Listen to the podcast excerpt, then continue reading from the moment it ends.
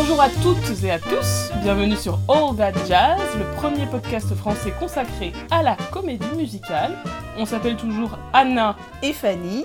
Et bah, on va déjà vous annoncer la date de notre première All That Jazz Cinema Club de cette euh, rentrée. Enfin, on a fin octobre, mais bon, c'est la rentrée du All That Jazz Cinema Club. Donc celui-ci aura lieu le dimanche 22 octobre au cinéma L'Archipel à Paris, toujours à 17h.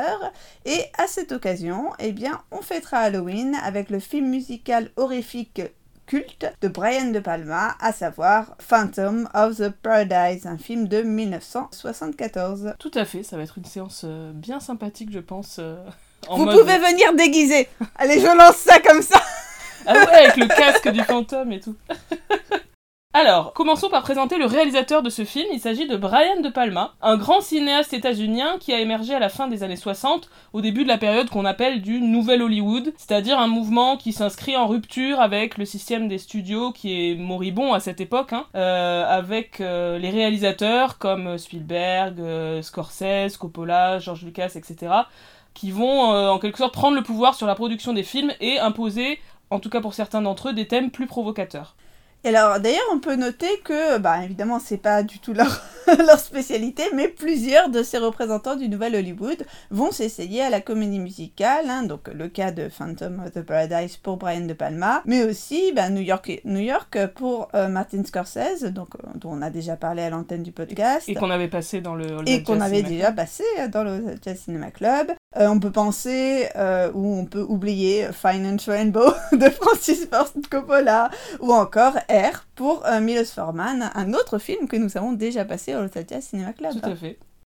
mais bon, pour tous ces réalisateurs, hein, cette démarche de se confronter à la comédie musicale, ça reste vraiment mineur. Hein, c'est pas, ça reste exceptionnel. Ils en font absolument pas une spécialité. D'ailleurs, pour euh, beaucoup de choses en lien euh, avec cette comédie musicale finalement euh, tardive hein, des, années 70, je peux vous renvoyer, je peux vous conseiller le remarquable mémoire de notre amie Isabelle Calma qui avait consacré son travail à ce thème de la comédie musicale post-classique.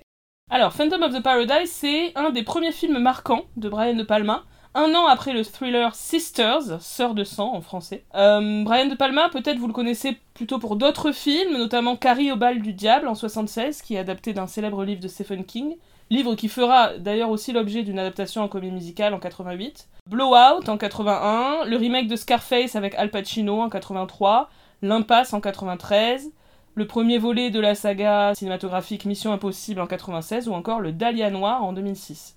Brian De Palma, c'est un cinéaste qu'on va dire très porté sur le cinéma de genre, l'horreur, le thriller, le polar, le film de gangster, etc.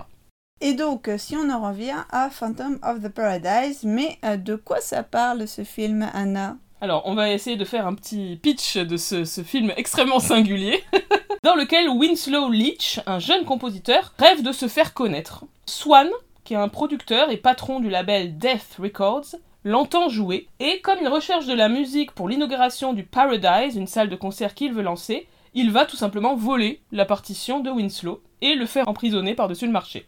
Winslow s'échappe et se rend dans les usines Death Records pour détruire la musique qui a été volée par Swan. C'est alors qu'il est atrocement défiguré par une presse à disques et que par la suite il va revenir euh, hanter le Paradise et signer également un contrat avec Swan pour composer de la musique pour, euh, pour lui.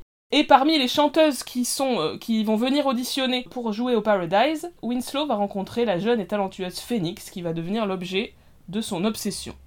Alors cette idée euh, de l'histoire de, Winslow Leach, euh, elle serait venue par hasard à Brian De Palma, alors qu'il entendait dans un ascenseur une version aseptisée, une version peut-être massacrée, d'aucuns diraient massacrée, d'une chanson des Beatles. Cette histoire, celle d'un auteur finalement euh, trahi hein, par, par son producteur, ça rappelle aussi ce qu'il a connu en tant que réalisateur pour son premier film de studio qui s'intitulait donc Get to Know Your Rabbit, un film de 72. Euh, et pendant le tournage de ce film, il va pas du tout s'entendre avec le producteur et finalement euh, c'est le studio Warner Brothers qui va remonter totalement le film sans lui demander son avis alors qu'il a été congédié par le studio.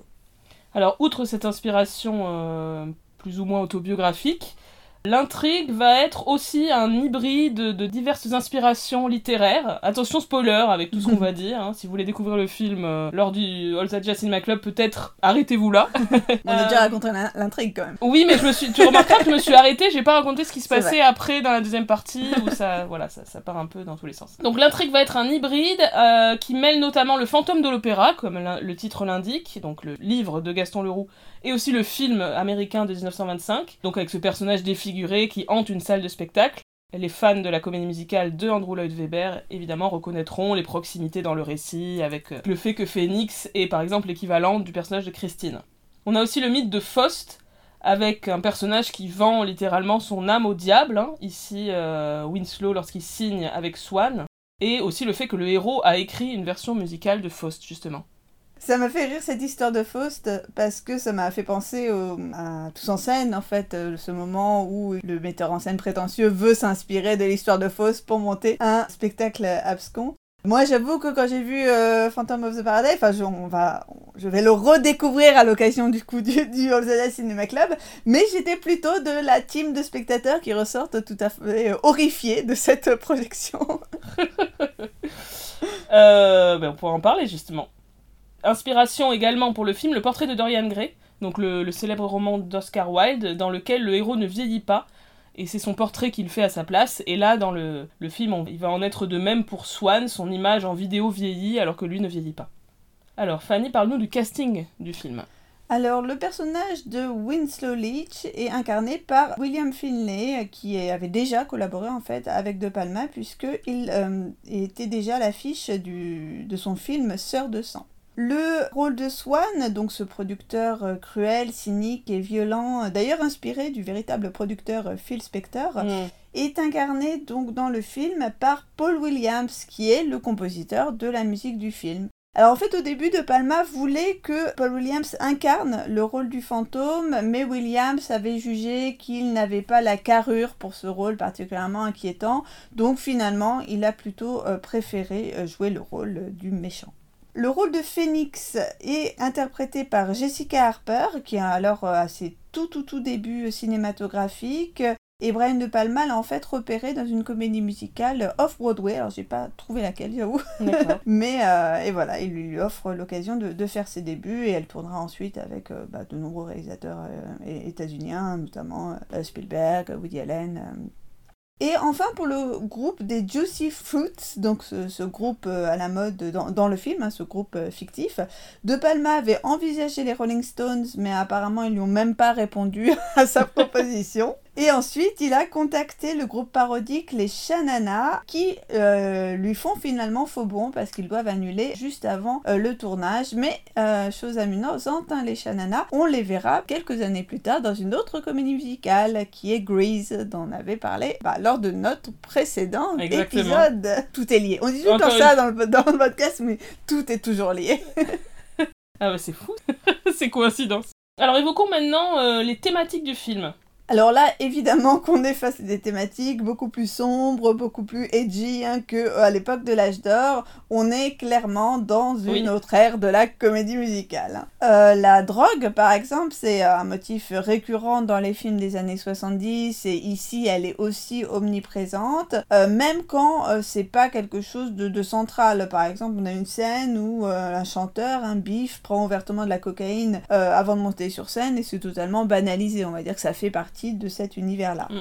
Euh, le sexe est évidemment euh, très graphiquement représenté. Il y a notamment cette séquence de casting qui est une sorte d'orgie collective. Oui, en plus où Winslow euh, du coup se déguise en femme et du coup s'incruste dans l'endroit où effectivement les nanas sont plus ou moins en attente d'être choisies par le producteur, pas seulement pour jouer dans, dans ses... enfin pour chanter sur scène, mais aussi sans doute pour coucher avec lui. Et on a aussi une violence hein, omniprésente, gratuite et presque insoutenable. hein. donc euh, l'arrachage de dents euh, de Winslow en, prison, euh, bah, le fait qu'il se fasse écraser la moitié du visage dans une presse à disque. Bon, on est sur des trucs extrêmement graphiques et presque grotesques, hein, tellement c'est énorme. Euh, la séquence de torture m'a un peu fait penser à Orange Mécanique, euh, donc de 71 de Kubrick, ou encore aussi à Marathon Man euh, de Schlesinger de 76 avec ce docteur là particulièrement inquiétant, hein, qui dit c'est sans danger, ça ça m'avait marqué. Bref, on est totalement dans cette Hollywood hyper dark des années 70. Et alors, il y a une autre thématique qui est abordée, qui, elle, en un, en un sens un peu plus proche de ce qui pouvait se faire dans, dans l'âge d'or hollywoodien, c'est euh, bah, le backstage, hein, le fameux backstage dont on parle très souvent dans, dans, le podcast, avec ce commentaire tout au long du film sur l'industrie musicale, hein, ses coulisses, etc. Avec une dimension évidemment satirique, où l'industrie est présentée comme euh, totalement cupide et ultra violente envers les artistes. Moi j'aime bien la scène du début du film quand Winslow revient très naïvement à la maison de, de production parce qu'on lui a dit qu'on allait le rappeler. Euh, la secrétaire elle, vérifie vite fait son nom dans le, les fichiers. Là on a, elle ouvre un tiroir et il y a le nom de plein d'artistes dont celui de Winslow et il y a écrit en gros sur son dossier quelque chose comme envoyer boulet, enfin never to be seen again. et après on le voit qui se fait littéralement jeter oui. de, oui, de oui. la maison. La, vraiment la violence euh, de l'industrie musicale est, est, très explicitement montrée. Bon, évidemment, euh, très symboliquement, cette histoire euh, de personnages défigurés par une presse à disque, donc défigurés par l'industrie elle-même. Hein. euh, voilà, tout, tout est, est, est très dans ce goût-là. Le label de Swan qui s'appelle Death Records. Oui, d'ailleurs, euh, j'ai euh, appris à l'occasion du Festival du film subversif de Metz, euh, à l'occasion duquel d'ailleurs le film avait été projeté, que le label devait s'appeler Swan Song, donc le chant du cygne, mais qu'il avait dû être renommé Death Records pour des raisons de droit, parce qu'en fait, Swan Song Records, c'était un label qui existait vraiment. Je crois que c'était le label de Led Zeppelin. Ouais, et donc le logo Swan Song est effacé de la pellicule déjà impressionné, et en fait, on voit quand même à l'écran que c'est assez grossièrement fait, hein, ce, ces incrustations pour cacher le bah, l'ancien nom. Et d'ailleurs, je crois qu'il y a même des plans qui ont dû être retirés euh, parce que bah, c'était pas possible de cacher. Enfin, tu vois, il y a pas mal de trucs qui ont été euh, modifiés. Euh. Ah, c'est fou, je savais pas du tout. Je vais, en revoyant le film, j'essaierai de faire attention. Ouais, ça doit être dans des bonus parce qu'ils avaient même diffusé des trucs, tu vois, des avant-après. Mmh, intéressant. Et alors, évidemment, il s'agit aussi d'une comédie musicale, en tout cas un film où la musique a une part essentielle, donc est-ce qu'on peut parler un petit peu de la musique? Mais tout à fait, comme tu l'as dit tout à l'heure, elle est entièrement composée par Paul Williams, donc l'interprète de Swan. C'est un compositeur et parolier assez prolifique, qui va notamment travailler sur le film musical Bugsy Malone en 76, que Fanny n'a toujours pas vu, alors que j'en parle depuis des années, qui a également écrit les paroles du tube de Barbara Streisand Evergreen, qu'on voit dans Star is Born de 76, ou encore la célèbre chanson des Muppets Rainbow Connection. Et alors dans les fun facts, Paul Williams prête sa voix à William Finlay euh, lorsque le personnage du fantôme chante. Et donc on a cette scène où Paul Williams, il écoute Finlay euh, qui chante, enfin euh, du coup euh, Swan écoute le fantôme qui chante, et il juge la qualité de sa propre voix, parce qu'il dit ah oui là c'est bien, là il a juste des trucs, bon c'est rigolo parce que c'est en vrai c'est sa voix qu'on entend. le côté méta ça m'a un peu fait penser à ces histoires de chantons sous la pluie, bah où ouais, qu'il a l'air d'être doublé et en fait chante avec sa vraie voix, enfin bref. ah, c'est génial, je savais pas non plus. Et euh, cette euh, bande-son de Phantom of the Paradise, euh, c'est vraiment un pot pourri de différents styles musicaux. on a d'abord le rockabilly des Juicy Fruits, donc ce fameux groupe fictif qui est à la mode dans le film. Ouais, une chanson très chouette dans un style qui évoque plus une ambiance à la Grease, je trouve, que le rock des années 70. Mais ensuite, ça évolue justement. Oui, parce qu'ensuite, on va passer à la soft music des Beach Bums. Et en fait, les Beach Bums, c'est les mêmes que les Juicy Fruits. Il euh, y a une blague récurrente comme ça, que le groupe se convertit à un autre style au fil des changements de mode. Euh, ouais, donc, euh, donc les Beach Bums, comme son nom l'indique, chanson évidemment dans un style Beach Boys, euh, première partie de carrière des Beach Boys. Et du coup, ils reprennent un morceau écrit par, par Winslow, par le fantôme, mais complètement réadapté. Là aussi, il y a évidemment un commentaire sur l'aspect superficiel de l'industrie musicale, à l'opposé de l'authenticité et de l'intégrité de Winslow. Euh, oui, parce que les Beach Bums, ils ne font que surfer, haha, c'est what I did, sur les tendances. Alors que Winslow, depuis le début, il a vraiment une idée très précise de sa musique, de comment elle doit être interprétée. Mm. Euh, en somme, que lui, c'est véritablement un auteur. On est aussi toujours sur cette question-là. Autre style qui est abordé, bah, la pop, hein, tout simplement, avec notamment la chanson de l'audition de Phoenix, euh, Special to Me, que j'aime vraiment beaucoup. À la fois la chanson et, et la scène aussi, qui je trouve est, est, est, très bien filmée, et on comprend euh, pourquoi Phoenix euh, séduit par son talent à ce moment-là. On a aussi du heavy metal, interprété par le groupe The Undead, bon, toujours le même groupe, hein, qui Oui. cette fois a changé de nom et pris un, un style proche de celui du groupe Kiss. Ouais. Euh, effectivement, les visages des musiciens là, peints en noir et blanc, ça fait très Kiss. euh, ou également un petit peu Alice Cooper, enfin ce genre de Mm. groupe des années 70. Pour le coup, on est dans une musique euh, absolument typique de cette période. C'est ce qu'on appelle le glam rock, avec quelque chose de camp aussi dans les costumes et dans le style du chanteur. Et enfin, on a le rock mélodique euh, interprété par Winslow Lee. Ouais, qu'on entend tout au long du film, mais notamment dans euh, la très belle ballade mélancolique Old Souls qui apparaît vers la fin du film. Alors quelques mots sur le style de ce film. En, en termes génériques, là aussi c'est un grand mélange de plusieurs choses très différentes puisque on a des éléments d'horreur, de comédie, de fantastique et bien sûr aussi de, de comédie musicale. Une des euh, particularités du, du film, c'est euh, le soin apporté à la mise en scène et au montage. Oui, alors notamment avec l'utilisation du plan séquence, hein, qui est vraiment, euh, on va dire, la figure de style maîtresse dans ce Mhm. film, de manière générale dans le cinéma de De Palma, de différentes manières. Vers le début du film, on a un long plan fixe sur le sbire de Swan qui lui parle sans qu'on voit Swan, on voit juste les mains de Swan en fait. Et donc c'est quelque chose qui va retarder l'apparition de ce personnage terrifiant de Swan qu'on ne voit qu'à peu près euh, autour de 20 minutes de film. Oui, ben moi du coup au début euh, je pensais que le fantôme du titre c'était Swan, c'était pour ça qu'il était euh, particulièrement terrifiant. On a également par exemple un travelling circulaire autour de Winslow, la première fois qu'on l'entend. Euh, la caméra tourne autour de lui au piano, c'est assez beau. Autre utilisation du plan séquence, la caméra subjective du point de vue de Winslow. Au moment où celui-ci revient au Paradise après avoir été défiguré, il monte les escaliers, il se rend dans les loges. Et du coup, euh, évidemment, par ce trick de la caméra subjective, à ce moment-là, on voit pas son visage et on le voit saisir des accessoires pour se créer ce nouveau look de fantôme. Donc il va se mettre, euh, il va trouver le fameux masque qui va se mettre sur le visage. Et là aussi, c'est une manière de retarder l'apparition de Winslow transformé en, Mm. en fantôme. De manière générale, dans le film, le plan séquence favorise une immersion, je trouve, dans, l'univers euh, bah, de, ce récit et est très très appréciable, notamment dans les numéros musicaux qui, euh, du coup, sont très efficaces dans le fait de, euh, de ne pas être juste un prétexte, mais de vraiment nous investir émotionnellement et de faire avancer l'histoire. Donc on voit bien ici que même si on n'est plus dans la période hollywoodienne classique, on n'est non plus pas encore dans l'esthétique clip avec le montage euh, très très rapide qui va caractériser la période suivante. Ici, les numéros sont encore filmés dans toute leur intégrité. On a- prend le temps aussi d'admirer les performances scéniques et vocales des personnages. Hmm. Bah, on va le dire un peu plus tard, mais De Palma, il- bon évidemment c'est un réalisateur de Nouvelle Hollywood, mais il est très très, il reste très influencé Mhm. par les cinéastes de l'âge d'or en fait, donc c'est logique. Autre trait marquant de la mise en scène de ce film, c'est l'utilisation de très nombreux split screen, donc euh, ces plans où l'écran est séparé en deux. Alors, il y a un moment assez célèbre hein, du film et que je trouve extrêmement prenant. On a dans l'image de gauche Winslow qui met une bombe à l'arrière d'une petite voiture. La petite voiture ensuite se déplace dans les coulisses euh, du Paradise. Et dans l'image de droite, on a un groupe qui chante une chanson de surf rock, donc sur une scène. Et on a donc, en quelque sorte, dans l'image, en même temps, le stage et le backstage. Et dans chaque partie de l'écran, évidemment, on a un plan séquence.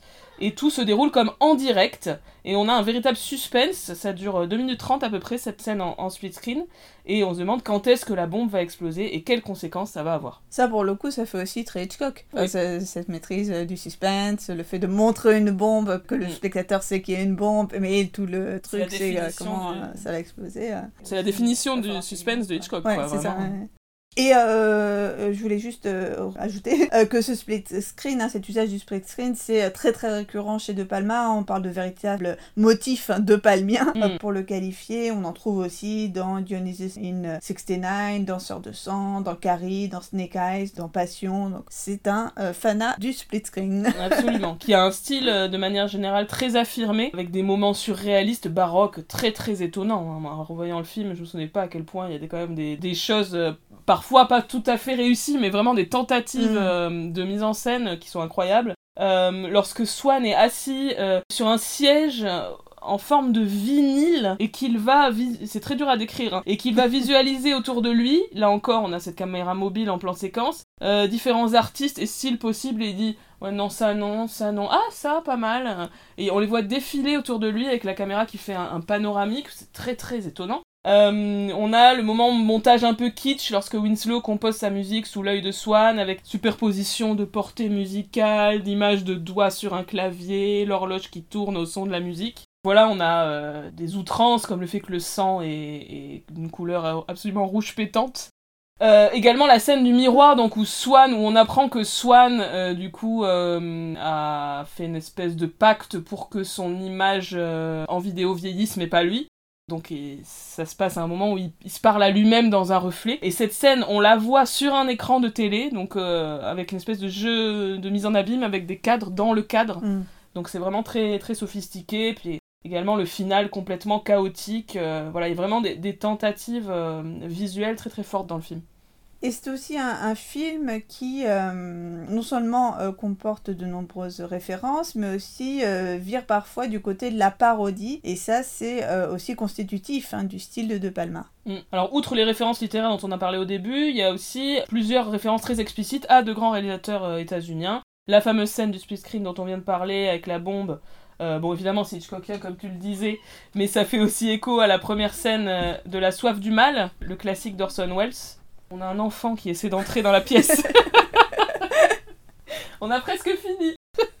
Euh, donc ça fait écho à la première scène de La soif du mal d'Orson Welles, où une bombe justement est placée de la même manière dans une voiture au tout début, et du coup on se demande quand est-ce qu'elle va exploser et qu'est-ce qui va se passer quoi. Euh, également la scène où Winslow va menacer Biff dans sa douche, c'est évidemment une référence à la célébrissime scène de la douche dans Psychose de Hitchcock, sur un mode évidemment over the top, complètement exagéré, complètement humoristique, notamment il lui met euh, une ventouse euh, sur, sur la bouche. Le moment aussi où on a un canon de fusil qui vise Phoenix lors du spectacle final, ça peut aussi évoquer la scène du Royal Albert Hall dans L'homme qui en savait trop de Hitchcock. Oui, Hitchcock est une des grandes références de De Palma, il l'a cité à de nombreuses reprises dans toute sa carrière. Et d'ailleurs, la scène de la douche de psychose avait déjà été citée dans Sœur de Alors, quelques mots maintenant sur la réception du film. Oui, ça a été, euh, on va le dire, un échec public et critique euh, assez important à l'époque. Oui, le public américain n'a pas été séduit. Le film euh, génère péniblement 250 000 dollars pour sa première exploitation américaine. On est très loin de rembourser le budget de production, qui est un budget pourtant relativement modique. Euh, on peut citer quelques critiques, par exemple Rex Reed dans le Daily News parle d'une terrible parodie rock'n'roll du fantôme de l'opéra réalisée sans style ni cohérence sur une très mauvaise musique. Ou encore Vincent Canby du New York Times évoque un genre d'humour désastreux qu'on trouve sur les autocollants de voitures et les sous-verts à cocktail. J'aime beaucoup cette citation. C'est drôle. En France, l'accueil est quand même euh, plutôt pas mal. Euh, le film va franchir le cap du million d'entrées et euh, remporter quelques critiques élogieuses. Par exemple, Sabatier, dans la saison cinématographique, évoque une œuvre constamment excessive, hors pair et qui laisse ébloui et anéanti. la revue cinéaste est plus mitigée et ne parle que d'une réussite partielle. Le critique loue les prestations de Jessica Harper et de Gerrit Graham, donc l'acteur qui joue le rôle de Biff. Mais, je cite, les scènes faustiennes avec le fantôme sont mal exécutées et un peu confuses et ne parviennent donc à créer ni véritable horreur ni pathos. On verra ce que vous en pensez toujours le 22 octobre. Euh, mais de manière générale, par contre, la musique est reconnue euh, à peu près partout pour sa qualité. Le film a été nommé pour un Oscar pour euh, la meilleure, je sais pas quelle est la traduction exacte, mais bon, en gros la meilleure musique, donc en 75, et aussi nommé pour un Golden Globe pour la meilleure partition musicale. Et avec le temps, le film, malgré cette réception un peu mitigée au départ, a acquis une sorte de statut culte. Et alors, euh, très étonnant, j'étais très étonnant de découvrir cette histoire.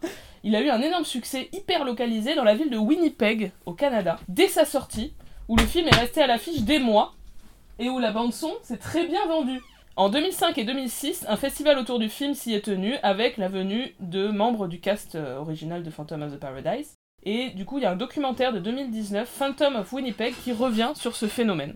C'est euh, un film qui va euh, avoir des, influences euh, aussi par, par, la suite sur ce qui va être produit ensuite. le Phantom of the Paradise va ouvrir une période qui verra fleurir des films musicaux du type rock, opéra rock. On pense bien évidemment au Rocky Horror Picture Show de Jim Sherman de 75, hein, qui a beaucoup de, de, similitudes avec le Phantom of the Paradise sur bah, le, le, style, aussi mm. bah, le côté très camp. on va dire ça, ça reste très proche, en moins horrifique on va dire, en plus comique. oui, j'allais dire euh, Rocky Horror c'est plus euh, bon enfant, on va dire.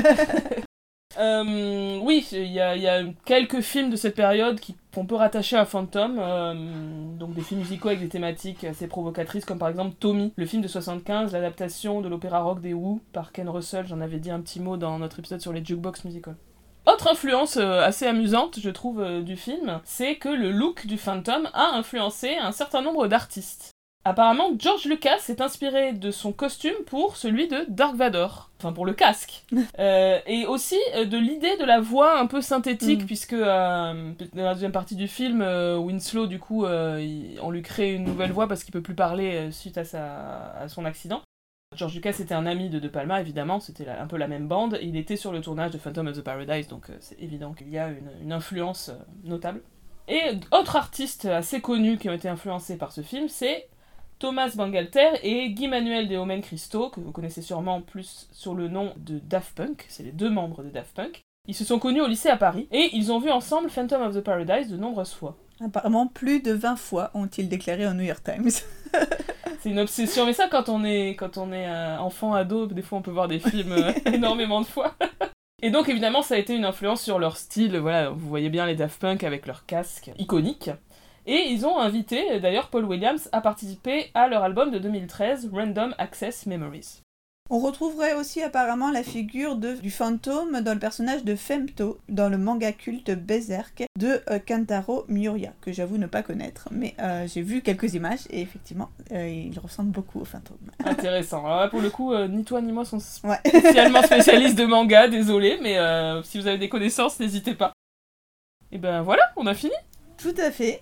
Eh bien, venez voir ou revoir euh, Phantom of the Paradise avec nous à Paris le 22 octobre si vous êtes là et disponible. Et dans tous les cas, on se retrouve très vite pour un nouvel épisode de All That Jazz. Salut tout le monde